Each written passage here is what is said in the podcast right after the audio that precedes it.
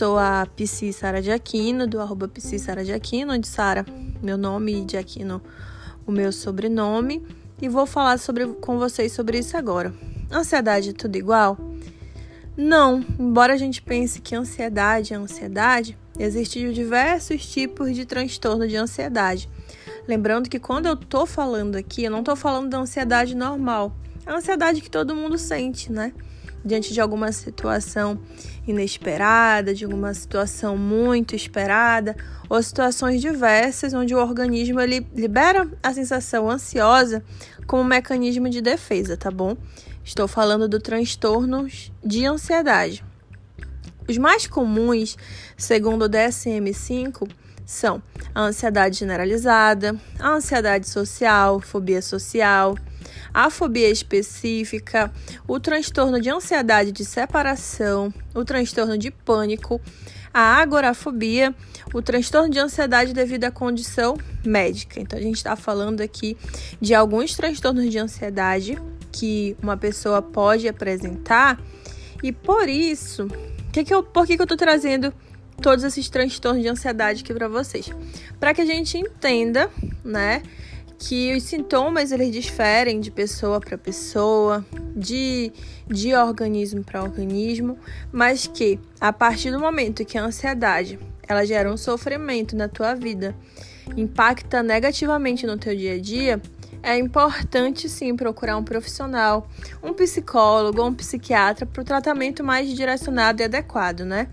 Eu costumo falar que não só a ansiedade, mas todas as nossas emoções, todos os nossos sentimentos que a gente percebe que está desregular, é necessário procurar a ajuda de um profissional para evitar um, um sofrimento é, que muitas vezes pode ser trabalhado ou para que você aprenda a trabalhar tuas, tuas emoções antes que ela vire um transtorno de ansiedade, tá? Mas os transtornos de ansiedade, eles podem ser acompanhados e pode chegar à remissão do sintoma, assim, a partir do momento que você começa a olhar para ele e procurar uma ajuda adequada. Falando um pouco mais sobre esses transtornos de ansiedade, eu vou ser bem breve o que significa cada um deles. É, a ansiedade generalizada, ela é caracterizada por uma preocupação excessiva, insônia, irritabilidade, tensão muscular e dificuldade de concentração. Essa preocupação excessiva, ela acaba até gerando no organismo de quem sente, sabe aquele estresse explosivo?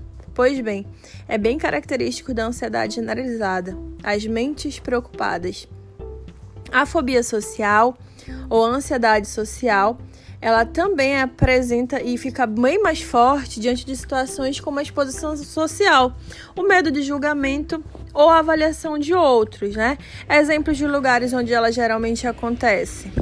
A pessoa evita de comer em público, é, a pessoa não consegue falar em público, ter muita interação social. Essa é a fobia social. Também tem a ansiedade de separação, que é mais comum em crianças, onde tem um medo excessivo ali envolvendo a separação de casa ou da figura de um apego, né? É, a fobia específica, que é um medo, é um medo exagerado, desproporcional para a realidade, diante de uma situação ou de objeto específico. Por exemplo, medo de altura, medo de animal, medo de voar, de ver sangue, medo de agulha, e onde você percebe, é, percebe-se entre aspas, né, que o medo ele acaba sendo muito desproporcional para a realidade. Então tem essas fobias específicas. E a agorafobia, que é a ansiedade e o medo excessivo em situações de exposição, como por exemplo, né, uso de transporte público, ficar no meio de uma multidão, sair e sair de casa sozinho.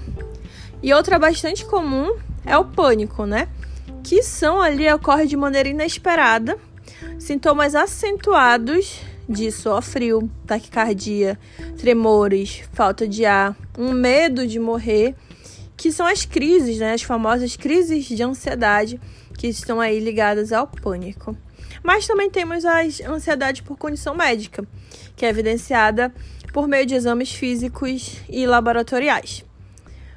Muito sintoma, muita coisa, e é por isso que a gente dá dicas, faz um podcast, fala sobre, faz postagem postagem nas redes sociais, mas que cada indivíduo ele vai apresentar isso diferente. Então, se você percebe que tem algo desregular na tua vida, no teu dia a dia, procura um profissional, que é a melhor coisa que você faz e pode te ajudar bastante, né? Nessa busca de aprender a lidar com a ansiedade. E se você quiser saber mais, me acompanha nas minhas redes sociais, que eu trago muito mais conteúdo por lá.